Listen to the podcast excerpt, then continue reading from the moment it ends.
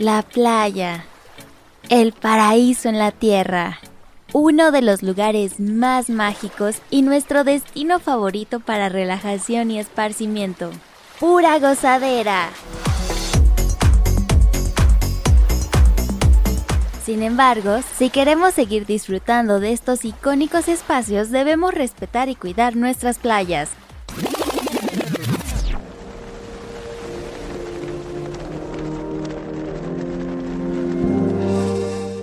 Bienvenidas y bienvenidos al onceavo episodio de nuestro Encuentro de Saberes, repensar las ciudades costeras desde la biodiversidad, un podcast de GIZ México en colaboración con Semarnat y Sedatu. En este episodio titulado Si ciudades sanas quieres, cuidar tus playas debes, hablaremos sobre el cuidado de las playas y la repercusión que tienen nuestras actividades desde la ciudad en ellas. Conduce Daniela Álvarez, asesora técnica junior de GIZ México. ¡Iniciamos!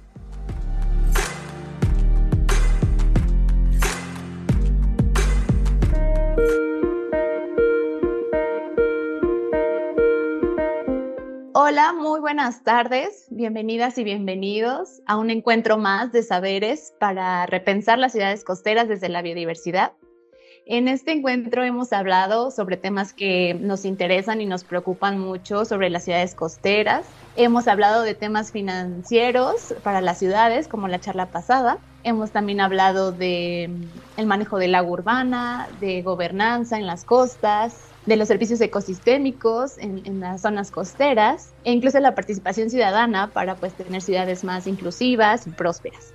Pero para hoy tenemos un temazo, que son las playas pues yo les pregunto, ¿a quién no le gusta la playa? No, no conozco a alguien que le disguste ir a relajarse al mar. Y bueno, y si bien no les gusta llenarse de arena o de sal, les gusta el paisaje, disfrutar este, la tranquilidad, la frescura, la comida incluso, ¿no? O que se relajen los niños, etcétera. Pero a la vez, pues por ser lugares muy maravillosos, se encuentran muchas veces en conflicto, ¿no? De quiénes las cuidan, cómo lo hacen, quién accede a ellas y quién no, quién las administra, etcétera. Entonces, para hablar de ello, tenemos a invitadas e invitados de lujo que vinieron pues para ayudarnos a responder estas inquietudes y algunas preguntas más. Pues les agradezco mucho su presencia, qué emoción que estén aquí, eh, Anaid, Ivonne y Omar. Muchas gracias por su tiempo, espacio. E igual le agradezco a nuestros radioescuchas, al público, a quienes les voy a presentar a, a pues a nuestros invitados.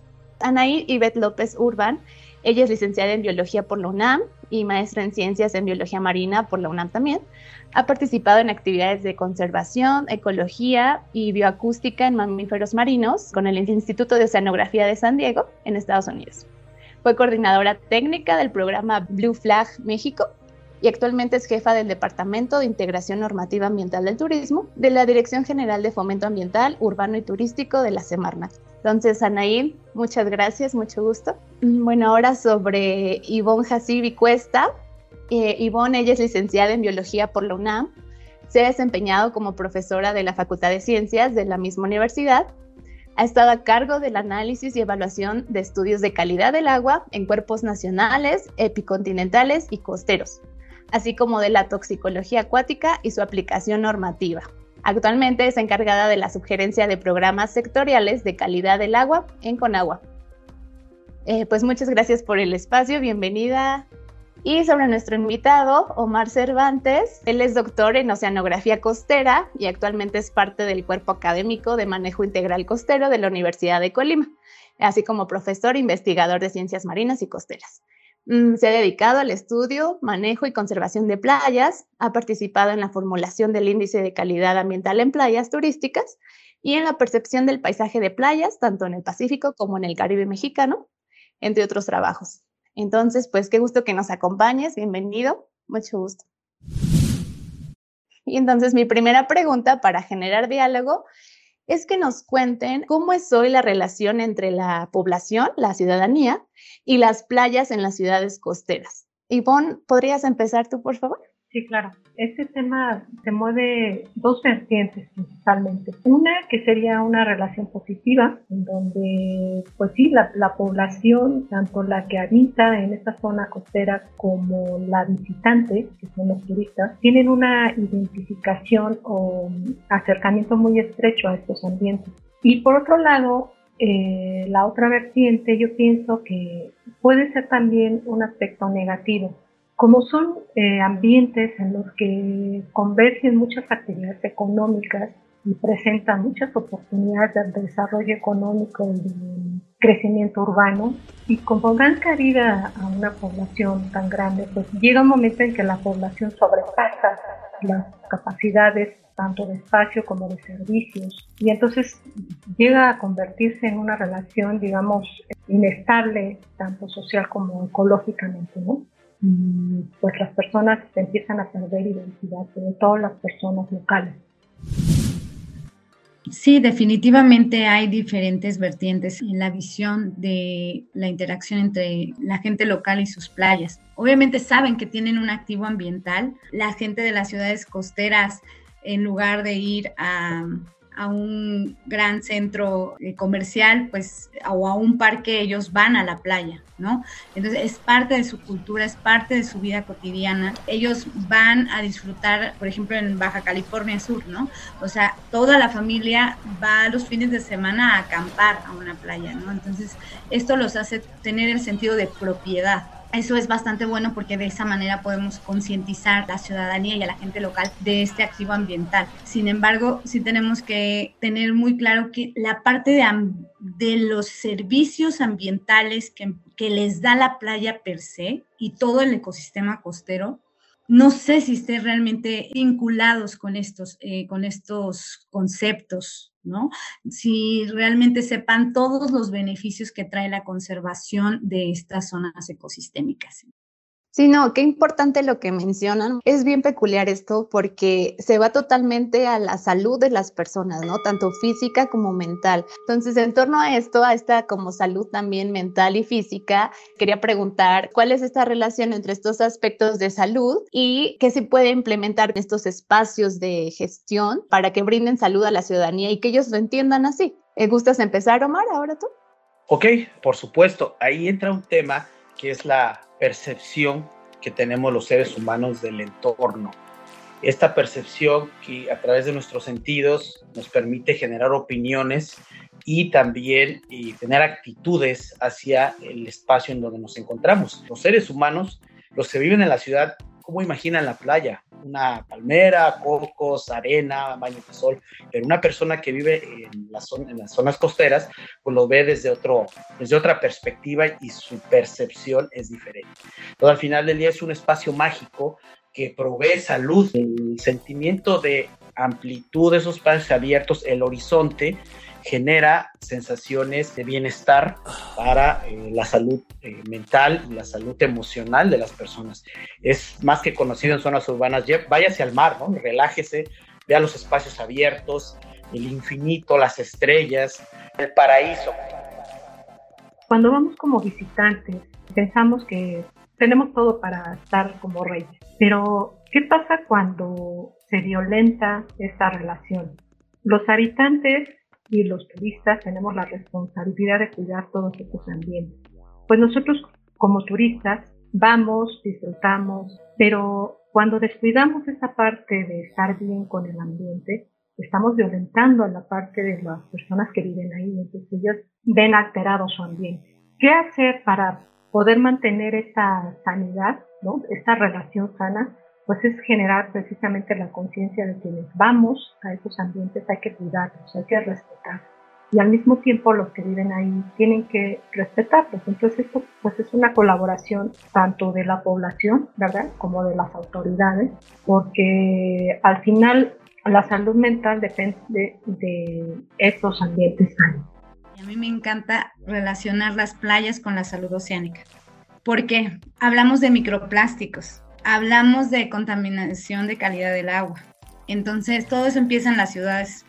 Y parece ser que lo que pasemos en la casa en la Ciudad de México no, no tiene que ver nada con lo que está pasando en la cantidad de residuos que están llegando en las playas. Esta parte se suma a lo que dice Ivonne, ¿no? La falta de conciencia de este camino que sigue y cómo le decimos a la gente, oye, ya estás comiendo plástico en el pescado que compraste en la viga, ¿no? O sea, ya viene con plástico y es el plástico que seguramente tú utilizaste en las bolsas del súper. ¿De qué manera podemos generar esta conciencia de todo lo que haces en la ciudad impacta en el mar y te, y te regresa. Esa es para la parte salud física y también la salud mental. La playa nos trae diferente salud mental, depende de nuestro ámbito, ¿no?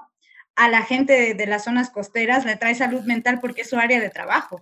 Para ellos es, es un activo realmente importante porque pues, tiene que ver con su economía. Para nosotros el uso recreativo. Pero realmente valoramos el activo ambiental que nos da una playa porque tenemos mucha contaminación visual, eh, tenemos la urbanización del litoral que nos está afectando este paisaje y es, se ve que no estamos valorando lo que nos trae, el costo que nos trae, el beneficio que nos trae un activo del paisaje.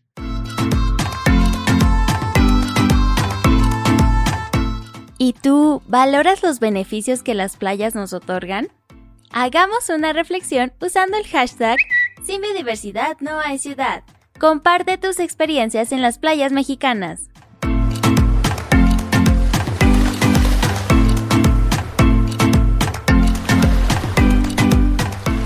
Y justo para generar esta conciencia y este valor, les quería preguntar acerca de si hay instrumentos para u otras herramientas, pues para esta gestión de playas, ¿no? Hemos escuchado la certificación de playas y si tienen experiencia en ellos nos podrían comentar acerca de esto.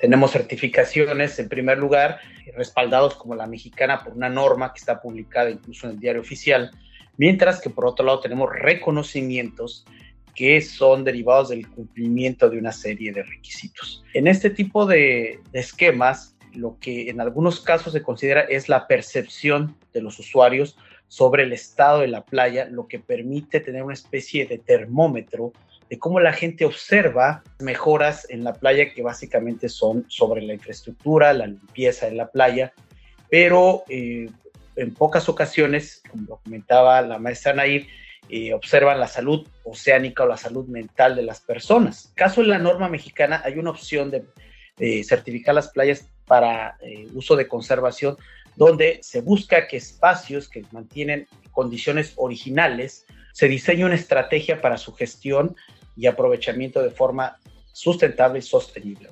Bueno, sin duda los esquemas de certificación que manejamos eh, a nivel nacional son muy buenos. De hecho, Blue Flag se basa, está tropicalizado porque como es un distintivo internacional, tiene que tropicalizarse con la norma 120.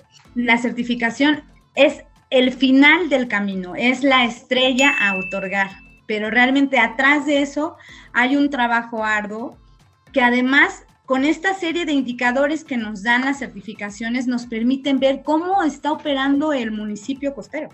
¿Qué deficiencia hay en el manejo integral de residuos? ¿Cómo se está impactando la falta de drenaje? ¿No hay plantas de tratamiento? ¿No hay rellenos eh, sanitarios? ¿Cómo va eh, la parte de ordenamiento territorial? Estos indicadores nos permiten saber la operatividad y, y los puntos débiles que tenemos que atacar.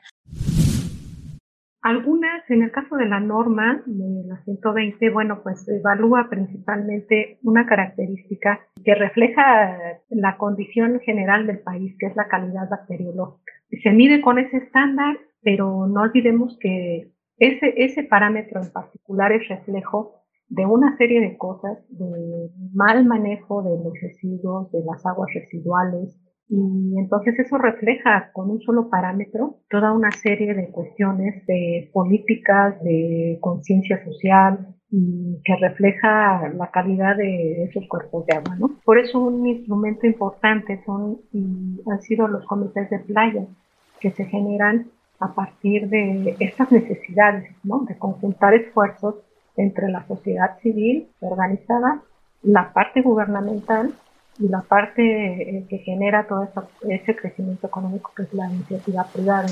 La fuerza que llevan estos comités es muy importante y la gestión que se hace al interior alimenta tanto a la parte social como a la parte gubernamental, como a la parte académica. Y yo pienso que esa es una herramienta súper importante para poder eh, trabajar en conjunto. La educación es básica.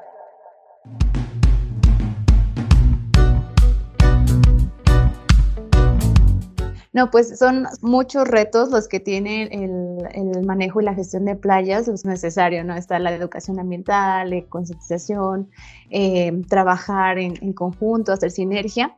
Pero bueno, para ir cerrando, acotándolo más, eh, quería ver si nos pueden compartir algún caso eh, ya sea de éxito o que esté en proceso así, que les sea interesante y peculiar para compartir aquí. A mí me gustaría mencionar el tema de Huatulco. Es un lugar que representa mucho esfuerzo social, que representa una muy buena gestión costera, tanto para jalar fondos para el bienestar de las playas, como un muy buen trabajo de los, del Comité de Playas Limpias, el Comité de Cuencas. Ahí se ve reflejado, ¿no? Cómo diferentes actores trabajando por un bien común pueden hacer una muy buena gestión de las zonas costeras.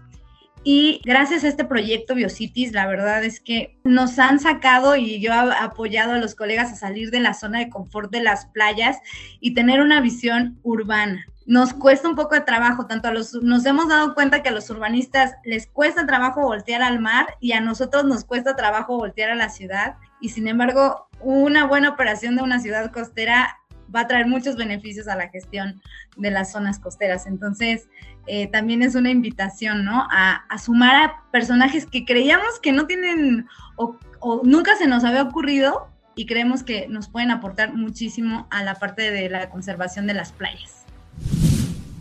Aparte de Huatulco, otro caso eh, a observar eh, de evolución positiva en, la gestión de las playas es precisamente Mazatlán, que creó una operadora de playas a nivel municipal que conjuntó el tema de zona federal eh, y el Comité de Playas Limpias. Entonces fue un ejercicio virtuoso, que fue un trabajo muy grande y lograron tener una operadora de playas. Es la única en el país y a nivel Latinoamérica. Incluso desarrollaron una especie de reconocimiento local para hoteles o establecimientos que tengan buenas prácticas en el cuidado de la playa. Así es, este, necesitamos una buena operación en conjunto toda esta incorporación de jóvenes y niñas, etcétera. Entonces, y me gusta mucho este, los niños, la niñez. También siento que falta esta visión de Cuenca y pues nos gustaría seguir hablando de esto, pero vamos a pasar a la última pregunta que tenemos aquí es, ¿se puede hacer algo para conservar en buen estado las playas urbanas de destino turístico como Mazatlán?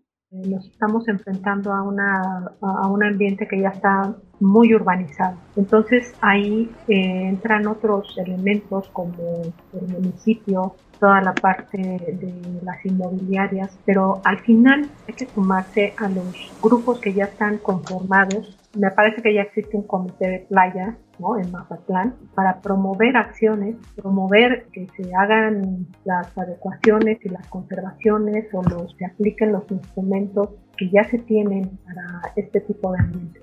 ¿Qué se puede hacer? Sumarse. Puede haber playas o espacios donde la gente le gusta ir, está demostrado que muchas veces las personas locales, sobre todo, van a las playas que le gusta, la que está más cerca, y no necesariamente la que está certificada. Es necesario observar ciertas características o cumplir con algunas normas de salud pública, eso es por supuesto necesario. Sin embargo, eh, una playa sana pues puede ser una playa que la gente visita, la gente cuida y eso es a partir de conocerla. Si yo conozco a dónde voy, aprendo a quererlos y sé cómo funciona. Entonces aquí el gran enemigo, uno de nuestros retos más que enemigos es eh, la ignorancia, el desconocimiento de cómo funciona la playa, todo lo que conlleva. Hay que involucrarla a la población local porque no se trata de limpiar más, sino de limpiar menos y en la medida que la gente se esté sensibilizada a lo que sucede, pues va a participar. Y con respecto a los accesos, hay toda una batería de instrumentos, de referencias en el marco jurídico ambiental para permitir el paso a esta franja, que es un bien de uso común de todos y de nadie. Ahí de nuevo, es la implementarla, ¿no? Eh, y eso es muy difícil y esta franja pues es un espacio que genera dividendos económicos importantes y sobre todo en áreas como Cancún, Los Cabos, que en otros casos no sucede. Y bueno, hay una, una competencia por mantener esos espacios, incluso las playas privadas se convierten en una herramienta de venta para algunos desarrollos. Tenemos playa privada, siendo que es un concepto que no está en la legislación, incluso está prohibido. Pues yo creo que vamos a necesitar una segunda sesión de así playas, segunda parte, porque es un tema muy interesante, muy necesario, pero pues no nos da el día ni la vida para esto. Entonces, pues les agradezco mucho esta interesante plática, nos dejan muy motivadas, motivados y también con mucho trabajo, ¿no? De formar alianzas, de cooperación, este, de mucha responsabilidad ciudadana. Les agradezco y les invito a que nos escuchen. Nuestra siguiente charla justo es de diversificación económica en las zonas costeras, entonces creo que se puede también platicar mucho sobre esto. Nuestro encuentro de saberes, por favor. Les recuerdo nuestras redes sociales en Twitter, que es Ciudades y Transporte Sustentable, MX el blog con el mismo nombre y pues nuestro hashtag sin biodiversidad no hay ciudades. Muchas gracias, nos vemos pronto y pues que estén muy bien.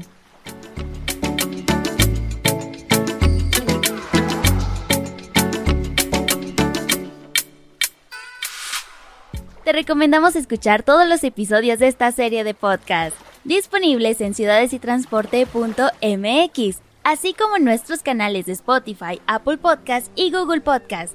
Compártelos y actúa también por ciudades costeras resilientes, prósperas y saludables.